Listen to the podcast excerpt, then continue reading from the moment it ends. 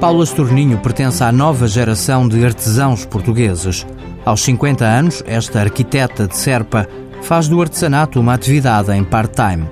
Constrói bonecas figurativas. São bonecas de massa acrílica, uma massa que seca ao ar, com um corpinho de, de pano e com e somente uma reciclagem enorme de tecidos.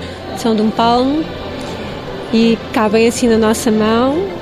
São bonecas que dá para brincar, que embora não sejam brinquedos, mas eh, muitas senhoras cuidadosas brincam com elas. A artesã recebe há três anos apoio público para divulgar os seus trabalhos na Feira Internacional do Artesanato de Lisboa. Eu vim à primeira FIA em 2013. Os stands eu sabia que eram muito caros, não tinha hipótese de vir e que através do financiamento do IFP foi possível vir. O próximo desafio é a internacionalização. Paula teve um convite para expor em Milão. É uma grande feira. Aí terei que me preparar em grande quantidade, não é? Porque é uma feira muito grande. E se calhar pode ser esse o passo para isto poder um boom.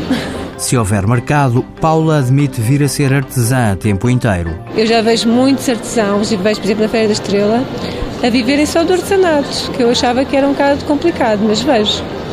Fico muito admirada, mas pergunto então, mas, mas sim, vão conseguindo.